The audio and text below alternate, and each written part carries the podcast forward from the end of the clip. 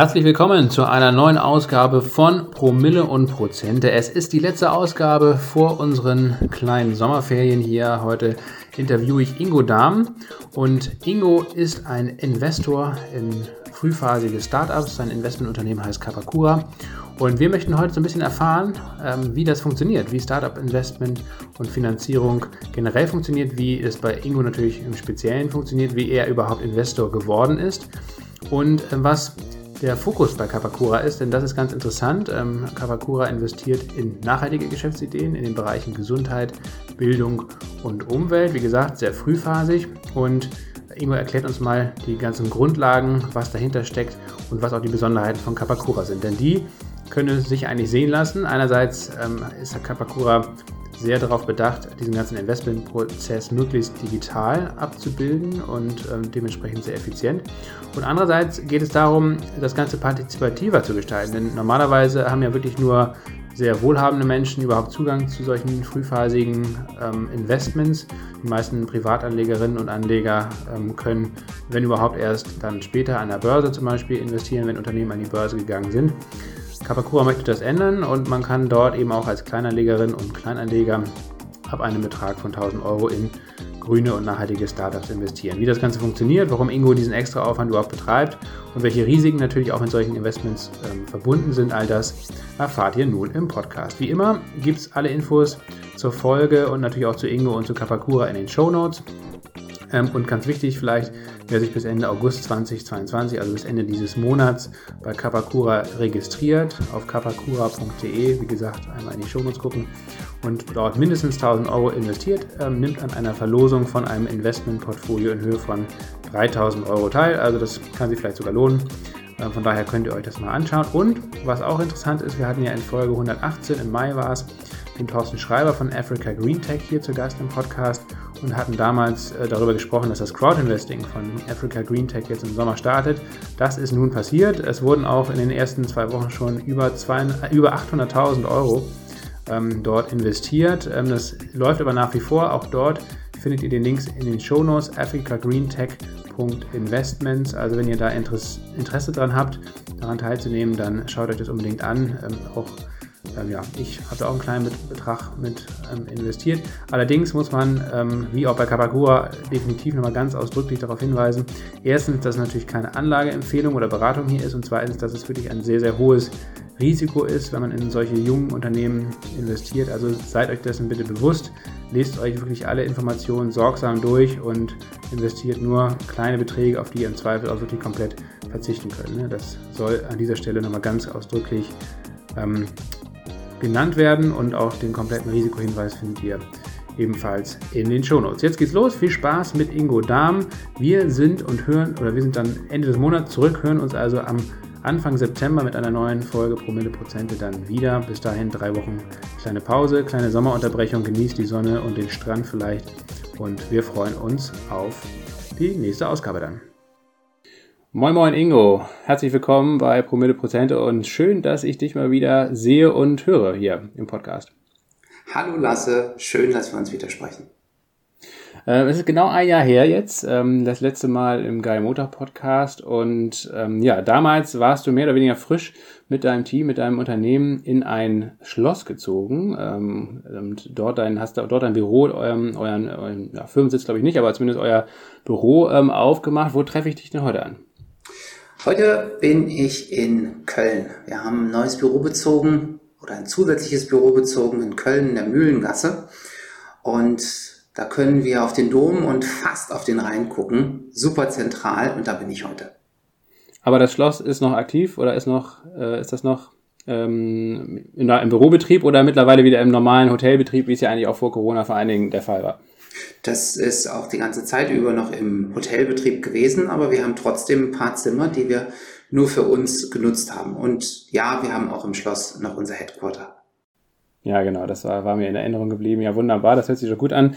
Äh, normalerweise hier im, im Podcast äh, trinken Jonas und ich ja ab und zu auch mal einen guten Single Malt Whisky. Angesichts der noch recht jungen äh, Tageszeit äh, lassen wir das mal heute. Aber ganz generell bist du ein Freund des Single Malt Whiskys oder ist das eher nicht so dein Ding? Ach doch schon, äh, finde ich ganz gut. Gelegentlich äh, zu einer späten Abendstunde, gerade wenn man irgendwie einen guten Deal abgeschlossen hat oder sich ein Startup sehr positiv entwickelt hat, dann so einen, so einen schönen, torfigen Lafrock zum Beispiel, das ist genau mein Ding. Ja, wunderbar, okay, also eher der torfige äh, Typ oder Geschmackstyp aus Eilala. Ja, wunderbar, ja. Das freut mich. Wir kommen ja hoffentlich vielleicht auch nochmal persönlich zusammen und äh, können das Whisky trinken dann nachholen. Heute im Podcast also nicht. Ähm, aber fangen wir vielleicht mal an, so mit der aktuellen Lage, bevor wir dann auf Kapakura und auch das Investment und das Investieren ähm, kommen. Was treibt dich denn aktuell ganz persönlich am meisten um? Ja, aktuell ist für mich äh, natürlich die gesamte politische Situation total überraschend, wenn man überlegt, vor zwei oder drei Jahren hätte sich niemand vorstellen können, ähm, wie krass sich die Welt in so kurzer Zeit verändert und Sachen, die wir als total normal und äh, ja, regulär betrachtet haben, dass die plötzlich nicht da sein äh, würden. Also zum Beispiel die Frage, wie kann ich mich frei bewegen, äh, Europa ist friedlich äh, und so weiter und so weiter. Also so, so viele Punkte, die wir als so selbstverständlich wahrgenommen haben, sind plötzlich in Frage gestellt. Und ähm, das bringt viele Menschen eben zu so einer Unsicherheit und das spürt man in der Gesellschaft. Und das ist etwas, was mich momentan auch sehr persönlich umtreibt, wo ich mich frage, wo geht das hin? Was heißt es für zum Beispiel meinen Sohn? Wie sieht unsere Zukunft aus? Und wie kann ich da irgendwie positiven Einfluss drauf nehmen? Und wenn man sich jetzt nur mal die geschäftliche ähm, Lage anguckt, ähm, für Kapakura, aber auch für eure Portfoliounternehmen zum Beispiel, was hat sich da so in den letzten sechs Monaten oder vielleicht, wenn wir Corona noch mit reinrechnen, in den letzten zwei Jahren verändert? Naja, wir sind tatsächlich, da bin ich sehr froh drum, relativ robust gegen viele Veränderungen gewesen. Und ich glaube, das hängt auch damit zusammen, dass wir in nachhaltige Unternehmen investieren und nicht in irgendwelche Unternehmen, die zwingend turbostark wachsen müssen. Deshalb sind wir nicht abhängig von äh, großen VC-Runden, die äh, sich Jahr um Jahr ähm, ja, im, immer weiter erhöhen, damit das Unternehmen den gewaltigen Kapitalhunger befriedigen kann, sondern wir investieren ja ein bisschen anders. Und ähm, da bin ich ganz froh, dass sich das eigentlich recht positiv alles entwickelt hat. Dennoch merken wir natürlich auch eine eingedrückte Marktlage. Wir sehen eben auch, dass viele ähm, Kapitalrunden, die in der Vergangenheit einfach zu bewältigen waren, dass die Kapitalgeber jetzt ein bisschen genauer hinschauen. Ähm, ob sich das positiv oder negativ für uns auswirkt, ich würde sagen, momentan eher neutral. Aber ich sehe eben bei befreundeten Investorinnen und Investoren schon, ähm, da passiert gerade etwas. Und wenn man jetzt auf die Startup-Szene insgesamt blickt, ähm, da sieht man ja eben, dass viel ja, in Anführungsstrichen vielleicht auch heiße Luft rausgeht, dass die Bewertungen ähm, zurückgenommen werden, ähm, dass ähm, ja auch Unternehmen vor der Insolvenz bedroht ähm, sind. Liegt das teilweise an den Branchen, an den Geschäftsmodellen oder sagst du, dass es vielleicht eher wirklich ein grundsätzliches oder strukturelles Problem, dass äh, zu viele Unternehmen ja zu sehr oder, oder zu stark auf dieses Turbowachstum ausgerichtet sind und das einfach grundsätzlich, ganz egal, welches Geschäftsmodell oder welche Branche dahinter steckt, das ganz, ganz generell halt eigentlich nicht nachhaltig oder nicht solide ist. Das muss man jetzt ein bisschen differenzierter betrachten. Zum einen gibt es bestimmt Unternehmen, die völlig unverschuldet ähm, in Abhängigkeiten oder Krisen geraten sind und über die spreche ich nicht, sondern ich spreche über den statistischen Schnitt, den ich mehr, äh, den ich beobachten kann und wo ich glaube, dass ich ein recht gutes Bild habe, weil wir im Jahr viele tausend Unternehmen uns anschauen. Und da beobachte ich zum einen bei den Later Stage Startups, also bei denen, die äh, reifer sind, genau wie du es gerade ähm, berichtet hast, dass da die Luft rausgeht, dass die Bewertungen nach unten gehen, dass dort ähm, Kosten konsolidiert werden oder eben, um es deutlich zu sagen, dass Mitarbeitende entlassen werden äh, und, und ähnliches. Das hängt damit zusammen, dass viele von diesen Unternehmen einen Wachstumspfad eingeschlagen haben, der äh, auf billiges Kapital zurückzuführen war. Denn wenn ich ganz billig Geld bekommen kann, dann ähm, äh, ist es sicherlich äh, eine Strategie, in Marktanteile zu investieren. Und diese Marktanteile sich dann einfach auch zu kaufen, ohne dass ich an der Stelle schon eine Profitabilität aufweisen kann. Das empfinde ich als ungesund. Und auf der anderen Seite gibt es aber auch durch die äh, Pandemie bedingt zum Beispiel zerbrochene Lieferketten oder Schwierigkeiten bei den Elektronikzulieferern und ähnliches. Das sind Dinge, die unabhängig von ähm, sind sind von ähm, den den Cases, also unabhängig davon, ähm, auf welche Art und Weise das Unternehmen wächst, sondern die tatsächlich von diesen globalen Verstrickungen und den neuen politischen Entwicklungen einfach äh, eben, eben Auswirkungen sind. Das, das muss man einfach voneinander trennen.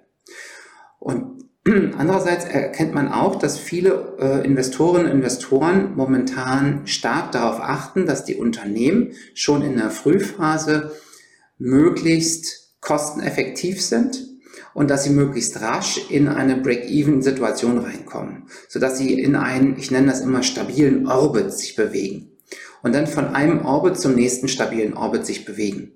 Das hilft in einer, ähm, in einem Unternehmen, ähm, sagen wir mal, die Kosten im Griff zu behalten und die Investoren zu befriedigen. Und, in, und Startups, die genau das können, die sind im Moment aus meiner Sicht stärker gefragt als jemals zuvor. Ja, vielen Dank für diesen differenzierten Blick. Kommen wir mal zu Kapakura. Du hast eben auch schon so ein bisschen angesprochen, diese verschiedenen Phasen ähm, von Investments, ähm, Late Stage, also eine spätere Phase, ähm, bis hin dann vielleicht auch zu einem Börsengang. Aber ihr seid ja erstmal letztendlich ganz am Anfang dieses, dieser Investmentrunden aktiv, in den, in den Frühphasen.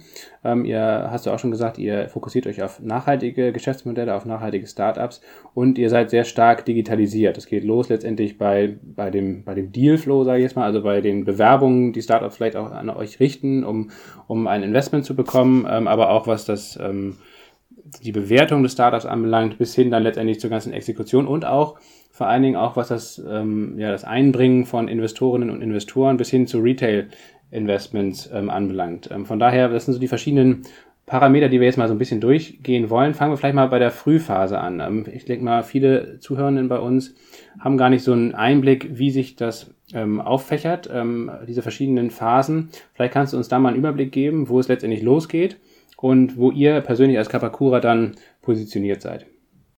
Ja, also es gibt in der Szene bestimmte Fachbegriffe, die heißen dann Pre-Seed-Phase und Seed-Phase und äh, Bridge-Finanzierung und die Serie A, B, C, D und so weiter.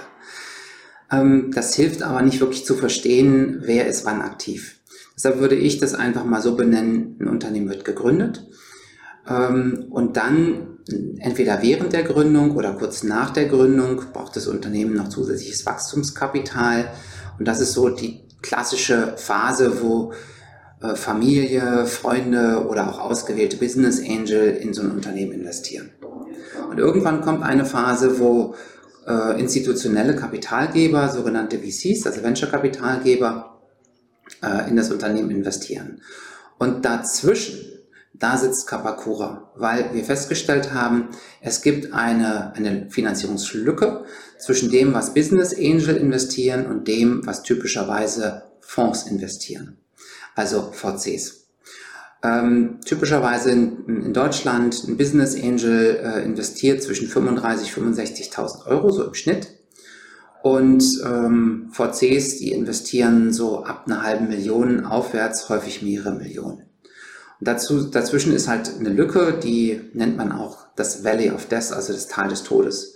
Und genau dort versuchen wir uns zu platzieren, um die Bedingungen für Frühphasenfinanzierung von Startups in Deutschland zu verbessern. Vor allen Dingen, du hast es gerade gesagt, für solche, die die Welt halt auch verbessern wollen, bei uns in den Bereichen Gesundheit, Bildung und Umwelt.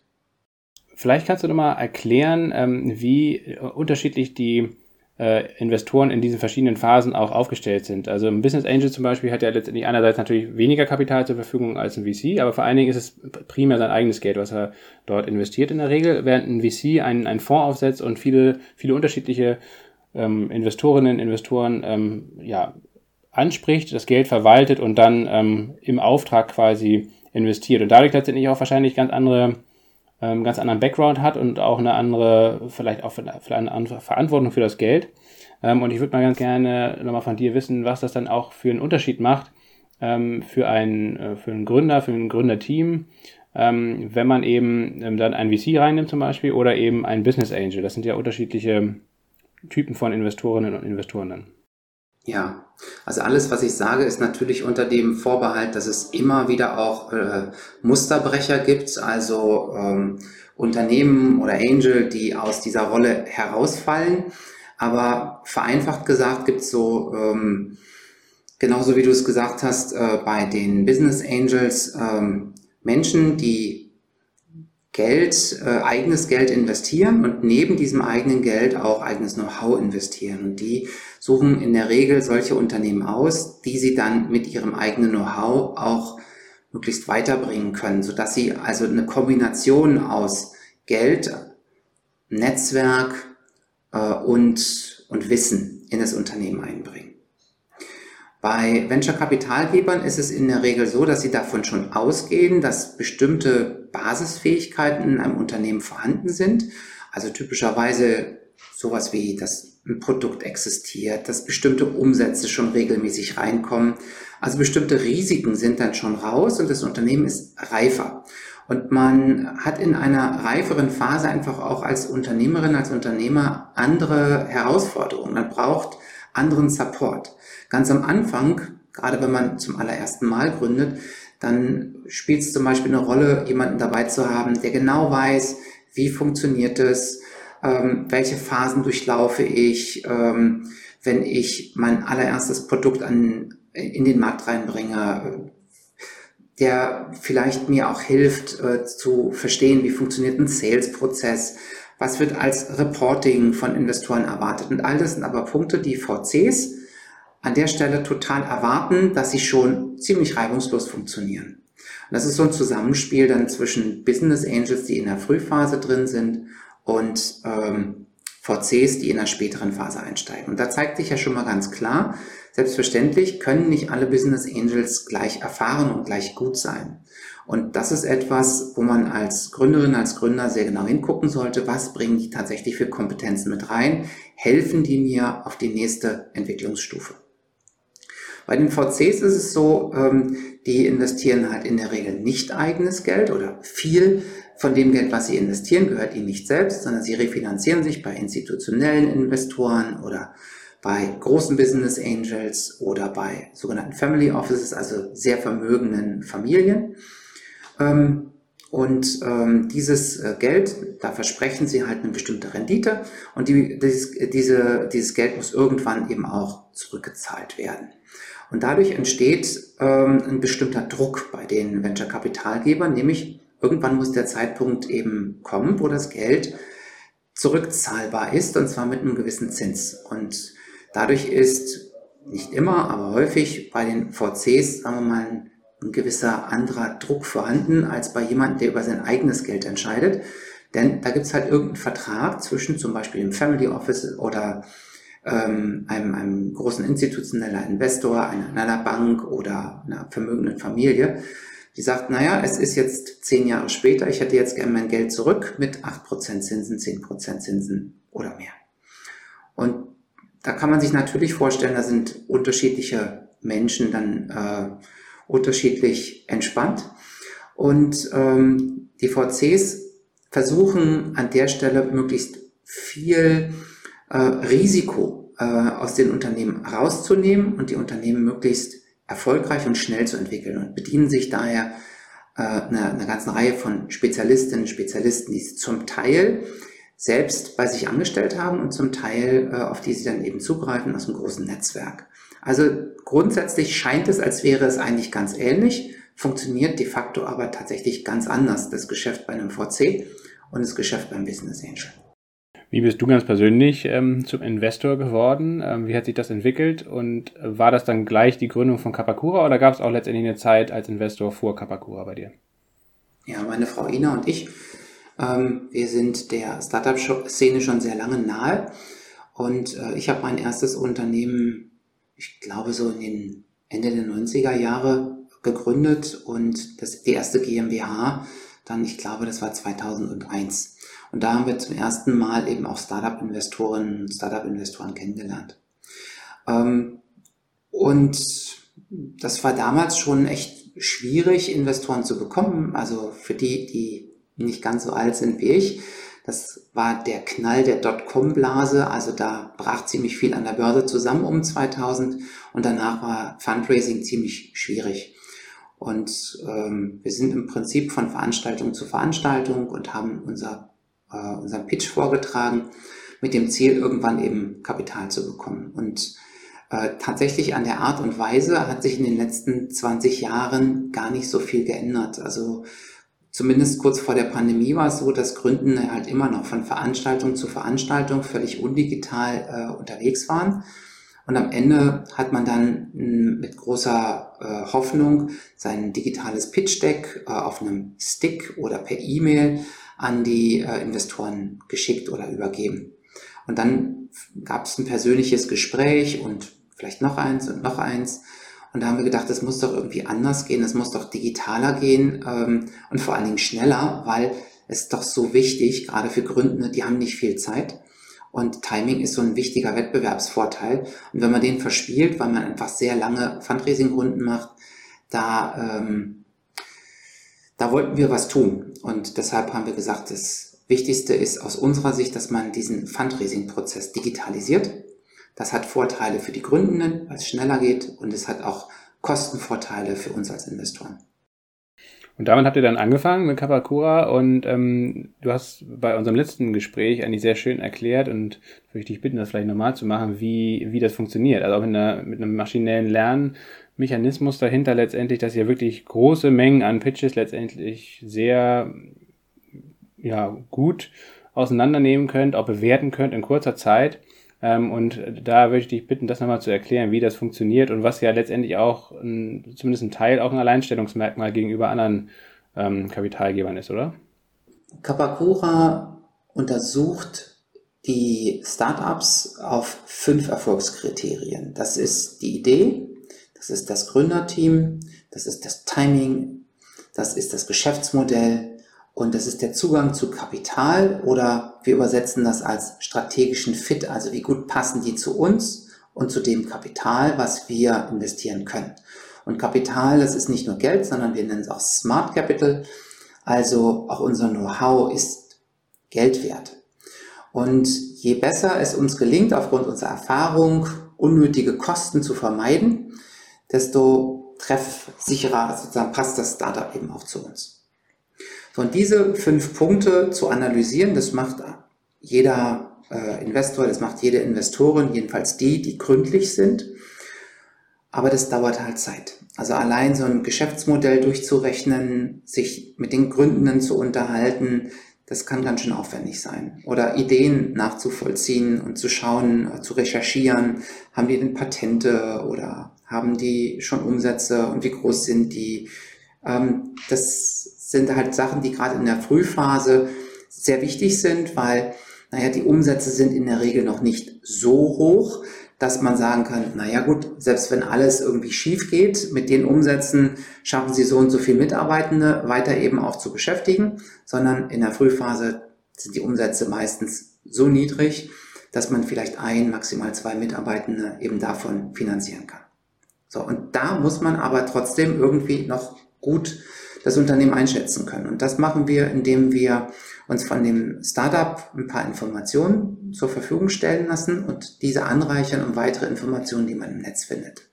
Zum Beispiel, wenn wir die Handelsregisternummer eines Startups haben, dann können wir bei beim Handelsregister nachschauen und schauen, also wer ist denn Gesellschafterin, wer ist Gesellschafter von dem Startup und wissen, sind das die Gründenden alleine oder gibt es da vielleicht noch Investoren?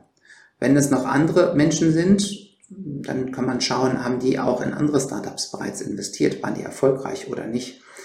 Äh, man kann schauen, ähm, äh, bei den Gründenden oder überhaupt bei den Gesellschaftern, äh, wer ist denn das konkret, wenn man auf LinkedIn zum Beispiel geht, dann kann man sehen, was haben die für Lebensläufe, haben die die notwendige Fachlichkeit, um das Unternehmen weiterzuführen, ähm, haben die an, an der Universität studiert, waren die im Ausland, wie stark überlappen die Netzwerke und vieles andere mehr.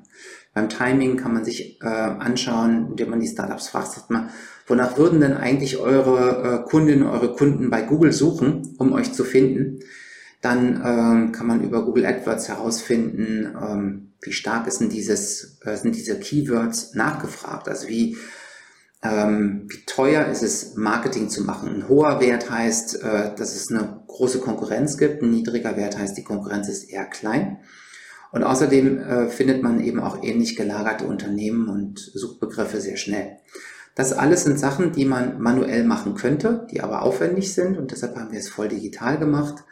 Ähm, und all diese Informationen, die greifen wir ab, die führen wir zusammen und dann haben wir das Ganze nochmal für ungefähr 100.000 Unternehmen in der Vergangenheit schon mal getan, von denen wir aber wissen, dass in dieses oder jenes Unternehmen wir eigentlich ganz gern investiert hätten, weil wir schon wissen, die sind sehr groß geworden und die waren sehr erfolgreich.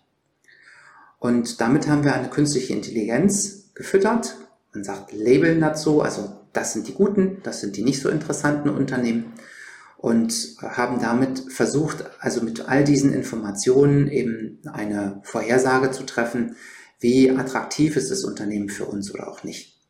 Das ist der eine Punkt. Das heißt also, innerhalb von ungefähr 40 Sekunden gelingt es uns, ein Unternehmen einzuordnen, zu wissen, in das möchten wir vielleicht investieren oder auch nicht. Und bei denen, in die wir vielleicht investieren, schauen wir uns natürlich die, ähm, die ähm, Informationen auch nochmal manuell an. Also wir führen hier keine, wir haben hier keinen Robot-Advisor, der uns einfach sagt, äh, ihr müsst das so und so machen, sondern wir haben ein Werkzeug, was uns hilft, gute Entscheidungen schnell zu treffen. Und so funktioniert ganz grob der Entscheidungsprozess bei Kapakura. Und dann die zweite Phase ist dann also eher manueller und natürlich auch persönlicher. Also ihr kontaktiert dann die die Gründerinnen und Gründer und äh, führt Gespräche. Und wie lange dauert ungefähr so ein Prozess, bis es zu einem ersten Investment kommt? Ja, in der Regel zwischen zwei Wochen, das ist sehr schnell, und zwei Monaten. In der Regel dauert es nicht länger als zwei Monate, aber es kann auch Gründe geben, wenn es länger als zwei Monate dauert, zum Beispiel, weil das Startup sagt, wir brauchen erst in sechs Monaten Geld und wir sagen relativ früh schon, naja gut, wir sind in der nächsten Kapitalerhöhungsrunde dabei unterzeichnen das Termsheet. Also dann kann es auch, bis das Geld auf dem Konto ist, halt am Ende auch länger dauern. Aber normalerweise zwischen zwei Wochen und zwei Monaten. Und welche Summen investiert ihr so im Schnitt ähm, dann in eure Startups? Die kleinste Investition, die wir bisher durchgeführt haben, lag bei 75.000 Euro, die größte bei 1,2 Millionen. Okay, ja, alles klar. Das ist ja auf jeden Fall eine ganz gute Range und das ist letztendlich auch der Rahmen, den ihr in Zukunft anstrebt. Für uns ist es wichtig, dass wir weiterhin in diesem Valley of Death tätig sind. Also in einer Größenordnung investieren, die für die meisten Fonds noch zu klein ist und die für die meisten Business Angel zu groß ist. Und das sind, um deine Zahl zu nennen, ganz grob 250.000 Euro. Nun habt ihr ähm, seit einigen Monaten oder ich glaube noch weniger, ne? ein Monat, zwei Monate habt ihr das gelauncht, ähm, die Plattform, also die Möglichkeit ähm, für Retail-Investorinnen und Investoren ähm, auch mit zu investieren ab einem Betrag von 1000 Euro. Ähm, das ist bisher nicht so gut möglich gewesen in Deutschland, beziehungsweise eigentlich kaum möglich gewesen, außer wie gesagt, man ist Business Angel und dann ist man in der Regel mit sehr viel größeren Beträgen dabei und ähm, hat auch natürlich das Risiko oder das, das Problem in Anführungsstrichen, dass man meistens nur eine Investition tätigen kann, vielleicht auch eine zweite oder so und ähm, das Risiko dann entsprechend nicht wirklich diversifiziert ist. Das ist bei euch anders. Ähm, erklär mal, wie das funktioniert ähm, und wie letztendlich auch dieser Mechanismus greift. Ähm, man investiert ja nicht direkt in ein Startup, sondern ähm, das läuft dann quasi über Bande, über euch. Vielleicht kannst du mal diese rechtliche Konstruktion so ein bisschen erklären und wie man generell bei euch investieren kann. Man kann sich bei Kabakura am wirtschaftlichen Erfolg von Startups beteiligen und das funktioniert so. In der Regel investiert Kabakura zunächst einen Betrag, ich habe gerade gesagt, zum Beispiel 250.000 Euro und wenn du, Lasse, sagst, Mensch, ähm, ich habe hier von der Oma 5000 Euro bekommen und ich finde ein Unternehmen von euch oder sogar mehrere total interessant, dann kannst du zu uns kommen und äh, sagen, in welche Unternehmen du dieses Geld äh, eigentlich investieren wollen würdest. Und ähm, wir stellen dich dann so, wie du stehen würdest, wenn du in dieses Unternehmen investieren könntest. Das war jetzt viel Konjunktiv. Und eigentlich geht es darum, dass wir ein Genussrecht vergeben, was halt genauso gestaltet ist, dass du am wirtschaftlichen Erfolg beteiligt wirst. Also wenn wir 250.000 Euro in ein Unternehmen investiert haben und du 5.000 in exakt dieses Unternehmen zum gleichen Zeitpunkt investieren möchtest, dann wären das ja ungefähr zwei Prozent von dem, was wir investiert haben. Das heißt, wir stellen nicht so, dass bei allen Mitteln, die von dem Unternehmen an uns jemals zurückfließen, ähm, ob das jetzt Dividendenzahlungen sind, Exit-Erlöse, Asset-Deals, was auch immer, dass du zwei Prozent davon bekommst. Und ähm, was die ganze Sache eben so ganz besonders macht, ist, dass wir dieses Anfangsrisiko stets selbst tragen. Das heißt also, wenn du äh, beispielsweise beim, beim Crowdfunding äh, dich ähm, mit 100 anderen Investoren zusammentust, dann tragen die anderen 100 Investoren äh, gemeinsam mit dir das gleiche Risiko, aber die Crowdfunding-Plattform selbst nicht. Und das ist bei uns anders. Und ich finde es total wichtig, weil wir damit das sogenannte Prinzipal-Agenten-Problem ein Stück weit versuchen aufzulösen. Das muss er vielleicht noch mal ein bisschen genauer erklären, weil ich glaube, das ist ein wichtiger Punkt. Ähm, die, also eine Crowd-Investing ist ja letztendlich vielleicht der, der erste Vergleich, den man da irgendwie im Kopf hat. Ähm, du hast es eben auch schon erklärt, dass es eben aus Gründen, aus, aus den genannten Gründen anders ist. Also dass ähm, eine Crowd-Investing-Plattform immer nur die Plattform ist, aber eben nie selbst der Investor. Ihr investiert selbst. Ähm, was verändert das aber dann am Verlustrisiko für den Investor oder die Investoren? Also das Verlustrisiko ist erstmal grundsätzlich gleich, aber die Interessenslage zwischen der Crowd-Investment-Plattform und dem Investor ist möglicherweise nicht gleich. Also eine Crowd-Investment-Plattform verdient auch dann Geld, wenn sie dir einen Startup anbietet, was vielleicht nicht so toll ist. Ähm, selbst, also es könnte sogar sein, dass eine Crowd-Investment-Plattform ein Startup anbietet, ähm, auch dann, wenn dieses Startup vielleicht gar kein gutes ist. Denn äh, die Plattform kriegt vom Startup und vielleicht auch ein Artflow von dir, äh, kriegt sie halt doppelt Geld. Und zwar ganz gleich, wie sich das Startup entwickelt. Und wenn sich das gut entwickelt, dann kriegen die nochmal einen Kicker, das nennt sich dann, äh, das nennt sich dann Carried Interest. Ähm, bei uns ist es so, wir gehen zunächst erstmal ins eigene Risiko. Ganz gleich, ob du lasse dich bei uns mitbeteiligen möchtest oder nicht, wir sind an dem Unternehmen beteiligt. Und wenn du nicht dabei sein möchtest, dann brauchst du nicht. Dann muss dieser Case sich für uns aber trotzdem rechnen.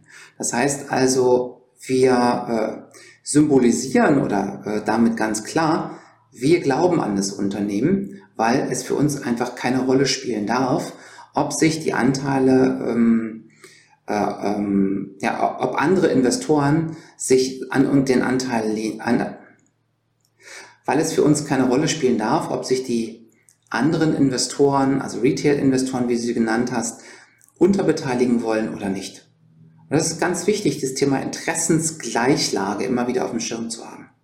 Ähm, vielleicht so rum gesagt, wenn mir jemand sagt, Mensch, kauf doch die Tesla-Aktie. Und das ist mein Bankberater. Und ich ihn frage, warum soll ich das denn tun? Bist du auch investiert? Und er sagt, nö, dann ist das was anderes, als wenn der sagt, ja, ich habe auch 100.000 Euro in Tesla-Aktien investiert. Ich glaube, das geht durch die Decke. Das ist, glaube ich, an diesem Beispiel wird sofort deutlich. In dem einen Fall will er mir etwas verkaufen, weil er eine Provision bekommt und im anderen will er mir etwas verkaufen, weil er selbst auch dran glaubt.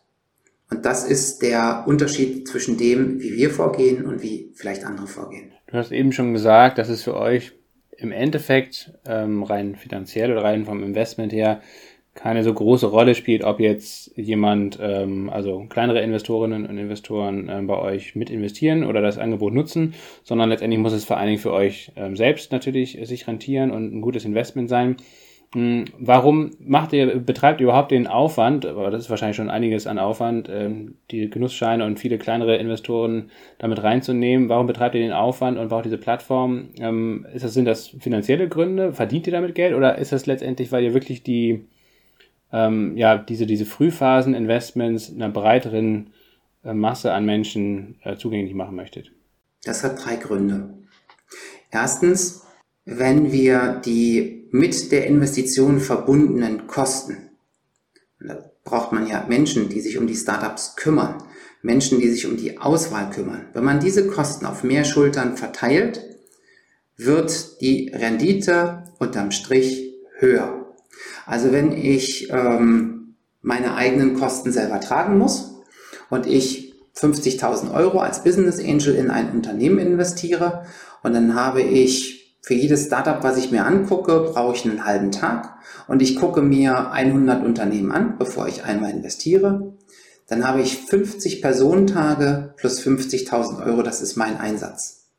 Und das ist ganz schön viel.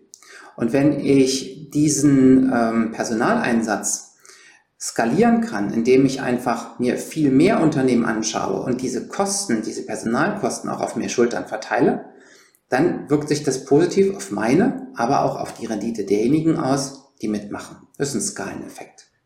Zweitens, wir halten es schon für ziemlich schlau, dass mehr Menschen Zugang zu Risikokapitalinvestitionen bekommen. Denn wir stellen einfach fest, dass die Investoren, die in der Vergangenheit schon investieren hätten können, offenbar nicht das ganze Thema soziale Gerechtigkeit, das ganze Thema Ökologie, das ganze Thema Bildungschancen und so weiter ernsthaft auf dem Schirm hatten. Und das liegt sicherlich daran, dass diejenigen, die sich solche Investitionen in der Vergangenheit leisten konnten, in gewisser Weise auch finanziell sehr privilegiert waren, denn in einen Startup-Fonds konnte man in der Vergangenheit oder auch in, in der Gegenwart nur dann investieren, wenn man mindestens 200.000 Euro als sogenannter semi-professioneller Investor aufbringt. Und da glauben wir schon daran, dass es einen großen Unterschied macht, ob ich betroffen bin, also weiß, es dauert, wenn ich keine private Krankenversicherung habe, sehr lange, bis ich einen bestimmten Termin kriege, oder ich das nicht weiß, weil ich immer eine Chefarztbehandlung bekomme. Also dieses Thema der Demokratisierung, das spielt aus verschiedener ähm, Sicht, also spielt das eine große Rolle. Der dritte Punkt ist der, dass wir der Meinung sind, dass wir auch unser eigenes Geld viel breiter investieren können. Ähm, das meine ich so, wenn ich 100.000 Euro in ein Unternehmen investiere und andere Investoren mitmachen wollen und mir 50.000 Euro wiederum zurückgeben, dann kann ich diese 50.000 Euro in ein zweites Unternehmen investieren.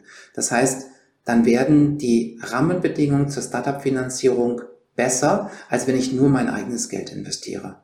Und diese drei Gründe, die sprechen dafür, dass wir unsere Plattform eben äh, gebaut haben.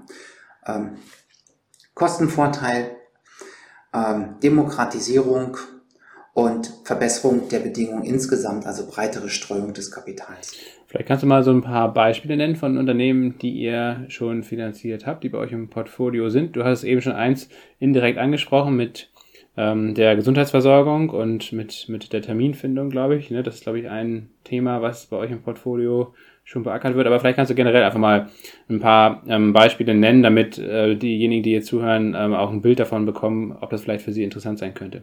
Ja, wir sind beispielsweise an einem Startup investiert, das heißt Aumio. Aumio kümmert sich um die mentale Gesundheit von Kindern. Ähm, Finde ich ein super schönes und wichtiges Thema. Ähm, und zwar mit Hilfe einer, einer zauberhaften App, die die Kinder auf eine Reise mitnimmt und dann Mental Health Übungen ähm, mit, den, mit den Kindern sozusagen einübt äh, und eine auch super Einschlafhilfe ist, zum Beispiel.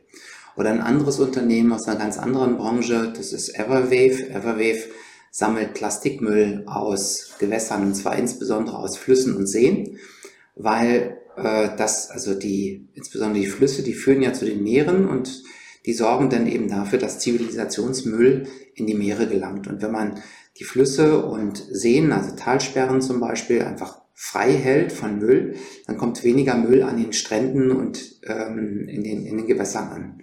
Finde ich auch ein total schönes äh, Konzept. Und um vielleicht noch ein drittes äh, zu nennen, wir sind investiert in ein Startup, das heißt Icho und die haben einen Ball entwickelt, der es ermöglicht, ähm, dass Demen äh, demenzkranke Menschen länger zu Hause gepflegt werden, weil die notwendigen Übungen, die dazu äh, Sorge äh, tragen, dass die ähm, ja, ähm, Verknüpfungen im Gehirn länger aktiv sind, also dass sozusagen der Patient nicht so schnell pflegebedürftig äh, wird, dass er ins Heim muss. Ähm, die werden durch diesen Ball einfach viel einfacher und außerdem wird die Krankheit eben auch vermessen. Das ist, sind drei sehr unterschiedliche Themen die einfach zeigen, dass man auf eine eigentlich ganz einfache Art und Weise wirklich einen Unterschied machen kann, indem man investieren kann in Unternehmen, die im Bereich Gesundheit, Bildung, Umwelt wirklich einen Unterschied machen. Und alle drei Unternehmen entwickeln sich natürlich wie konventionelle Startups mit ihren Höhen und Tiefen, aber konstant in eine positive Richtung im Moment.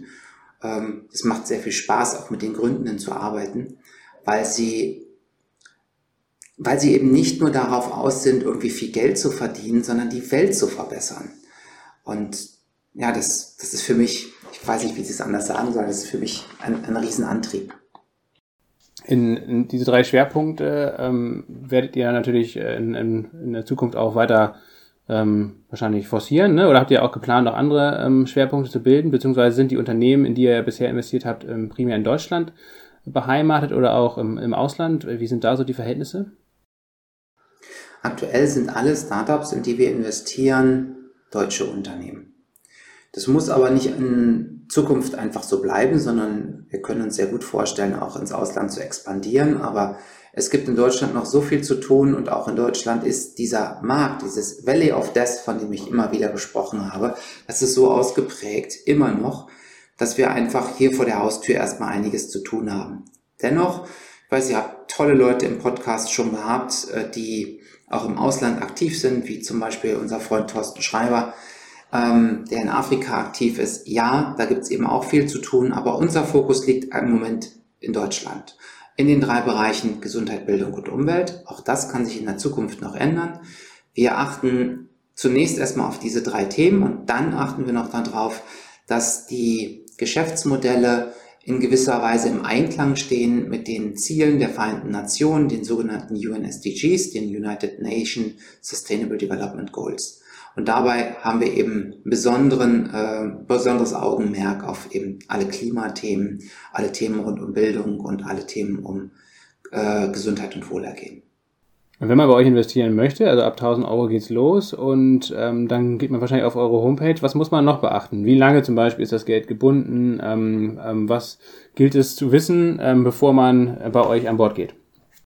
Wenn man in ein normales Startup investiert als Investor, dann gibt es keine Haltefrist, sondern äh, das Geld ist gebunden an das Unternehmen so lange, bis es ein Exit gibt, bis das Unternehmen verkauft ist. Bei uns ist es so, ähm, wir würden das gerne auch genauso machen, das wäre nur fair. Ähm, aber da sagt das äh, BGB, das, das geht so nicht. Jede Investition oder jeder Vertrag braucht ein Kündigungsdatum oder eine Laufzeit. Deshalb läuft es bei uns 15 Jahre.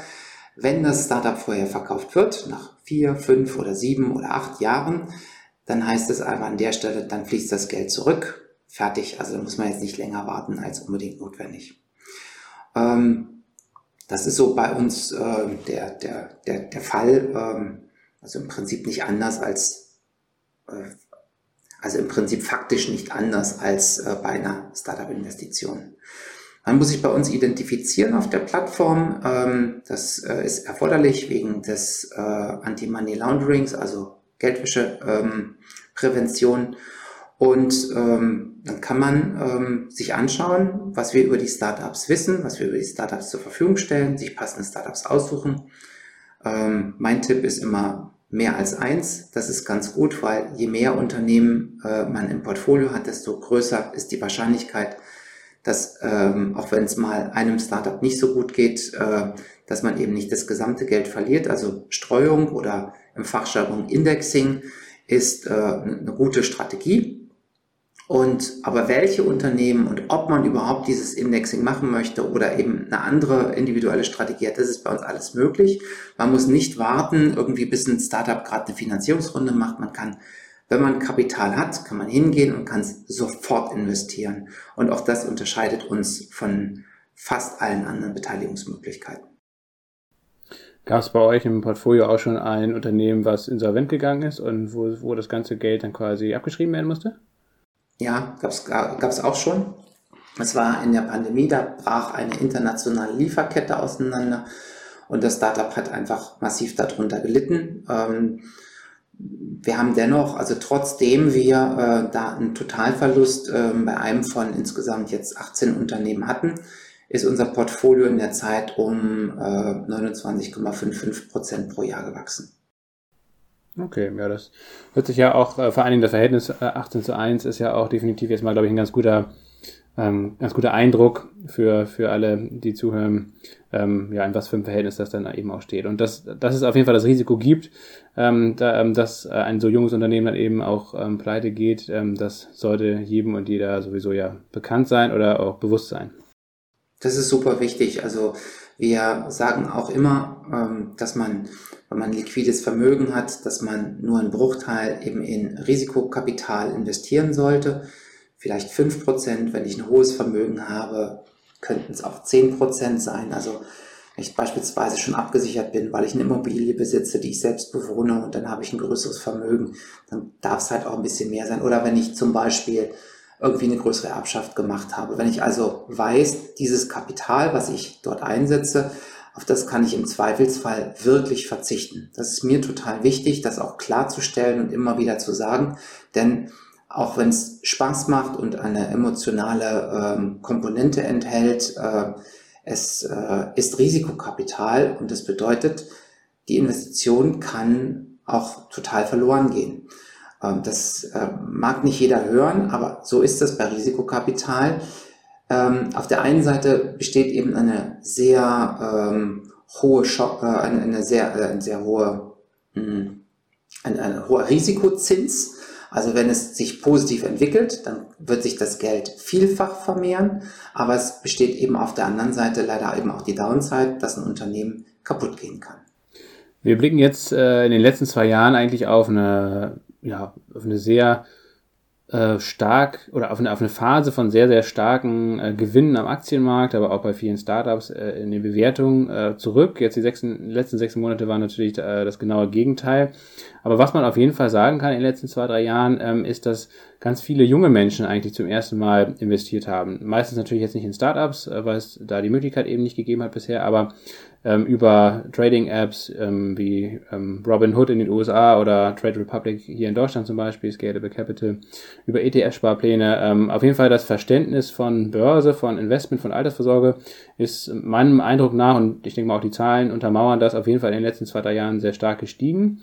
Ähm, was ist deine Meinung dazu? Ist das eine gute Entwicklung oder ähm, gibt es auch letztendlich viele Dinge, die vielleicht nicht so optimal laufen, wenn man sich jetzt mal wegen den 10x DNA-Fonds von ähm, Frank Thelen anguckt, wenn man sich, äh, ja, oder das Vorbild von Kathy Wood in den USA oder diesen ganzen NFT- und Krypto-Hype, ähm, das sind ja alles letztendlich vielleicht auch Übertreibungen, ähm, man könnte vielleicht auch hier und da sagen, äh, Exzesse, die nicht sonderlich sinnvoll sind, äh, einerseits, weil viel Geld verloren geht, andererseits vielleicht auch, weil äh, die Menschen, die da zum ersten Mal dann in so einer Phase investieren, ähm, dann auch ganz gut auf die Nase fallen können. Wie siehst du da drauf. Ähm, ist das eine gute Entwicklung? Was sind die Schattenseiten davon? Wie kann man es besser machen? Das sind ja ganz viele Fragen auf einmal. Genau, ja, das große Ganze. Jetzt kommen wir nochmal zum Ende ja. hin. Ähm, also ich sehe zum Beispiel den Kryptomarkt anders als, als viele andere Menschen. Also ich bin eher ein Fan von Regulatorik. Ähm, nicht grundsätzlich, aber weil Regulatorik einfach dafür sorgt, dass Manipulation bestraft werden kann. Und wenn ich Markt manipuliere, ohne dafür bestraft werden zu können, dann ist das ein ziemlich großes Risiko, was vielen Menschen einfach nicht bewusst ist. Ähm, wenn also ein Großinvestor eine kleine Marketingkampagne oder einen PR-Stand zündet, um damit eine bestimmte Kryptowährung oder ähm, ein bestimmtes Anlageprodukt nach oben zu treiben, was aus einem nicht regulierten Markt kommt, wir kennen das von den NFTs zum Beispiel, ähm, dann ist es einfach legitim und, und äh, auch wenn es ungerecht ist. Das finde ich nicht gut. Ähm, umso wichtiger ist es, dass Menschen besser als in der Vergangenheit verstehen lernen, wie solche Vermögens- und Kapitalanlageprodukte funktionieren und deshalb bin ich sehr froh um jeden, der sich darum bemüht, Menschen beizubringen, wie funktioniert eigentlich Kapitalanlage, wie funktioniert Vermögensaufbau. Ähm, und wir freuen uns auch, wenn Menschen konkret nachfragen, sagt mal, ähm, können wir uns bitte zum Hintergrundgespräch nochmal verabreden? Wie genau funktioniert bei euch eigentlich die Vermögensanlage? Und also in dem Sinne, da bin ich erstmal grundsätzlich positiv. Die übersteigerten Wertentwicklungen oder die Blasen, die in der Vergangenheit entstanden sind, die gab es auch schon in der Vergangenheit. Vielleicht nicht in der gleichen Zahl, vielleicht nicht in der gleichen Höhe, aber das gab es immer wieder. Ich habe das gesagt, um 2000, also vor 20 Jahren, da gab es den äh, Knall der Dotcom-Blase. Und äh, vor ungefähr 100 Jahren, ähm, da gab es äh, die große Weltwirtschaftskrise, die eben auch durch eine Verwerfung an den Banken aus, äh, an den Börsen ausgelöst wurde. Also so etwas kommt immer wieder und das ist jetzt nichts, was ausnahmsweise mal in unserer Zeit passiert, aber es wird verstärkt durch zum Beispiel Social Media, zum Beispiel dadurch, dass Menschen ähm, Informationen zur Verfügung stellen, ohne dafür haftbar zu sein, wie zum Beispiel Journalistinnen und Journalisten, die, sagen wir mal, zumindest einen Kodex, ähm, einem Kodex folgen ähm, anders als jemand, der einfach äh, auf YouTube äh, ein, Video hochlädt oder auf einer Telegram-Gruppe einfach Werbung für ein Produkt macht, ohne dass man weiß, wie steht der eigentlich in Verbindung zu der Vermögensanlage? Äh, ist das überhaupt ein echter Mensch oder ist es ein Bot oder ist das jemand, der eigentlich gar keine Ahnung hat? Und das sind so eher die Punkte, die ich da mit Sorge be betrachte, als äh, den, den Hype um moderne Investitionsprodukte. Wenn man jetzt, ähm, ja, wir haben zu Beginn darüber gesprochen, über diese multiplen Krisen, über, über die Zeit, die ja doch sehr turbulent ist. Ähm, warum bist du überzeugt, dass Social Business Unternehmen gestärkt aus dieser Krise hervorgehen werden? Social Business oder insbesondere die drei Bereiche Gesundheit, Bildung und Umwelt, das sind Unternehmen oder Ziele, die ziemlich krisenfest sind. Denn unabhängig davon, wie die Weltwirtschaftslage ist, wie es mir persönlich geht, ich habe ein extrem hohes Interesse daran, dass meine Kinder oder eventuell auch Enkel die bestmögliche Bildung bekommen. Ich möchte, egal wie turbulent es an den Börsen zugeht, egal wie schwierig die politische Lage ist, ich möchte, dass meine Lieben gesund und selbstbestimmt alt werden. Und ich glaube auch, dass wir die Lebensgrundlage auf unserem Planeten alle zwingend erhalten müssen. Das heißt, es sind also drei Themen, die unabhängig von vielen Parametern sind, die andere Unternehmen in die Knie zwingen, weil es einfach Grundbedürfnisse von Menschen auf der ganzen Welt sind. Das ist der erste Grund, weshalb ich sage, dass gute Unternehmen, also Unternehmen, die Gutes tun, ja, dass die krisenrobuster sind als andere. Der zweite Grund ist der, sie waren in der Vergangenheit auch viel stärker gefordert, möglichst rasch Cashflow positiv zu werden, ihren Break-Even zu erreichen, weil in solche Unternehmen weniger Investoren investiert haben. Und das führt dazu, dass diese Unternehmen einfach anders geführt werden. Und der dritte Grund, das ist der, den kann ich noch nicht beweisen, aber die Zahlen scheinen in diese Richtung zu deuten, es scheint weniger Insolvenzen zu geben für nachhaltige Unternehmen als bei solchen, die eben nicht nachhaltig geführt werden. Da gibt es viele Erklärungsversuche für. Der mir am, am sinnvollsten erscheinende ist der, dass einfach die Motivation sehr hoch ist, dieses Unternehmen eben auch durch Krisen zu führen, weil es eben nicht nur darum geht, Geld zu verdienen, sondern eben einen höheren Zweck, einen Purpose zu erfüllen. Und das macht diese Unternehmen ein bisschen robuster als andere. Und das sind meine drei Gründe, weshalb ich glaube, dass die Investition in solche Unternehmen total sinnvoll ist, neben dem sogenannten Impact, also der, äh, dem, dem, dem Guten für die Welt, eben auch eine attraktive finanzielle Rendite eben auch rauszuziehen.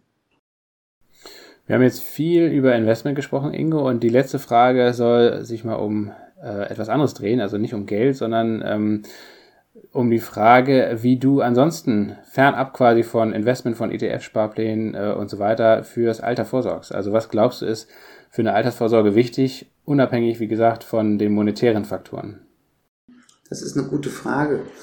Ähm, also für, für, für mich, für, für uns, für unsere Familie ist das Thema, dass wir sagen, man sollte eben unterschiedliche Anlageklassen miteinander kombinieren.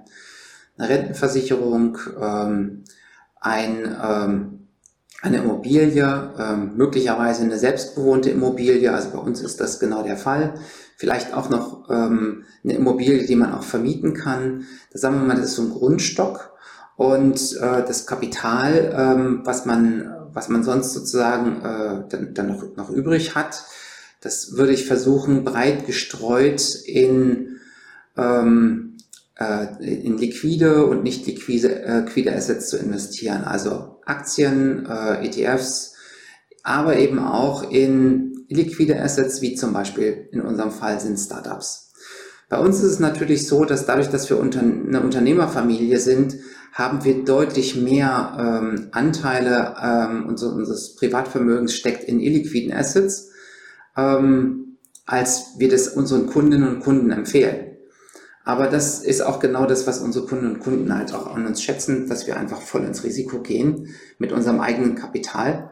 Ähm, das würde ich anderen nicht empfehlen. Dazu gehört halt ähm, sehr viel Vertrauen in sich selbst. Und das ist halt ein großer Unterschied, ob ich illiquide Assets habe, für die ich selbst verantwortlich bin, oder illiquide Assets habe, für die jemand anders verantwortlich ist. Also, ich weiß nicht, ob das deine Frage beantwortet hat, so ist aber meine Sicht darauf. Ja, zumindest dahingehend, dass es auf jeden Fall, wie gesagt, äh, mehr gibt als natürlich jetzt ähm, äh, ja, ETFs oder, oder einzelne Aktien, sondern dass man guckt, okay, was braucht man eigentlich auch vielleicht ähm, zum Leben. Ne? Ich glaube, da, dahingehend hat so ein bisschen meine Frage darauf abgezielt, dass man sich anschaut, okay, äh, ich brauche ein Dach über dem Kopf, ähm, ich brauche vielleicht äh, natürlich auch ähm, Geborgenheit oder ein, ein, gutes familiäres Umfeld, äh, Freundschaften etc., ein gutes soziales Umfeld, äh, vielleicht ein, ein Nahrungsmittel natürlich auf jeden Fall, dass man vielleicht auch guckt, wenn man äh, wenn man ein Haus hat oder wenn man auch kein Haus hat, dass man vielleicht einen Schrebergarten oder einen Gemeinschaftsgarten oder so Absolut. sich mal organisiert. Also ja. ähm, dass das alles so Faktoren sind, alles so weiche Faktoren, die vielleicht nicht unbedingt äh, gut im Falle von der Immobilie natürlich auch mit Geld äh, in Verbindung stehen, aber in, in manchen Dingen ja vielleicht auch eben gar nicht so sehr mit großen Geldbeträgen zwingend äh, in Verbindung gebracht werden müssen, sondern vielleicht auch auf anderem Wege ähm, ja, zugänglich gemacht werden können. Und dass man da, glaube ich, auch so ein bisschen mal ähm, drüber nachdenken kann, dass man eben jetzt nicht all sein Geld einfach nur in ETFs packt. Das ist sicherlich eine gute Grundlage und ähm, darüber sprechen wir jetzt ja auch hier im Podcast. Aber ich glaube einfach, dass, ähm, dass der Blick über den Tellerrand vielleicht gar nicht so verkehrt ist, auch in Bezug auf Altersvorsorge. Oder hast du noch was ganz Wichtiges gesagt, was ich gerade vergessen habe? Also tatsächlich, unser Haus äh, hat ein großes Grundstück äh, mit einem Garten, mit Obstbäumen. Äh, ich bin gerne im Garten und habe auch Lust, äh, Gemüsepflanzen anzubauen. Also ich bin weit davon entfernt, Selbstversorger zu sein, aber das ist tatsächlich etwas ähm, für im, im Sinne von Altersvorsorge oder, oder äh, Hedging von bestimmten Risiken spielt das sicherlich eine Rolle. Aber ein Punkt, der ist mir auch noch ganz wichtig, das ist eine vernünftige Gesundheitsvorsorge. Das heißt also ähm, eben achtsam mit sich selbst, mit seinem Körper umzugehen, aber eben auch eine gute Krankenversicherung für sich und die Menschen zu haben, die einem wichtig sind. Und ich glaube auch im Sinne von Altersvorsorge, dazu gehört eben auch, dass man versucht, ja, sich ähm, auch Menschen zu suchen, mit denen man gemeinsam alt wird, weil ich glaube, das ist etwas völlig unterschätzt. Also Familie, Aufbau einer Familie, äh, auch Kinder, ähm, so man eben die Möglichkeit hat, ähm, Kinder äh, zu zeugen und großzuziehen, finde ich auch total wichtig für den Fortbestand unserer Gesellschaft, aber eben auch als ein Stück weit auch die eigene Risiko- und Altersvorsorge. Das klingt jetzt vielleicht ein bisschen abgedroschen, aber äh, das ist ein Punkt, der aus meiner Sicht absolut auch dazu gehört.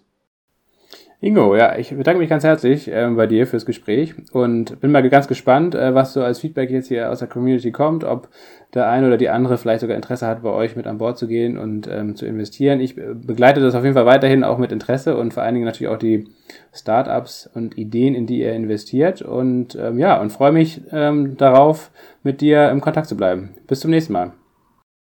Ja, bis zum nächsten Mal, Lasse. Äh, ich freue mich auch drauf, wenn wir uns demnächst wieder unterhalten. Und jeder, der äh, bis zum äh, Ende des Augusts investiert, hat die Chance, ein, ein Investment-Portfolio zu gewinnen in Höhe von 3000 Euro. Also das ist vielleicht für diejenigen, die wirklich drüber nachdenken, auch nochmal ein weiterer Anlass, dann auch tatsächlich aktiv zu sein. Ja, wunderbar. Dann äh, kann das Sommerloch ja auf jeden Fall hier gefüllt werden und ähm, auch mit, ähm, mit Taten gefüllt werden vor allen Dingen. Und ähm, alle Infos dazu findet ihr wie immer in den Show Notes und dann schaut euch das gerne mal an. Bis dann und bis zum nächsten Mal und ähm, dir alles Gute, Ingo. Bis bald. Danke, Lasse. Tschüss.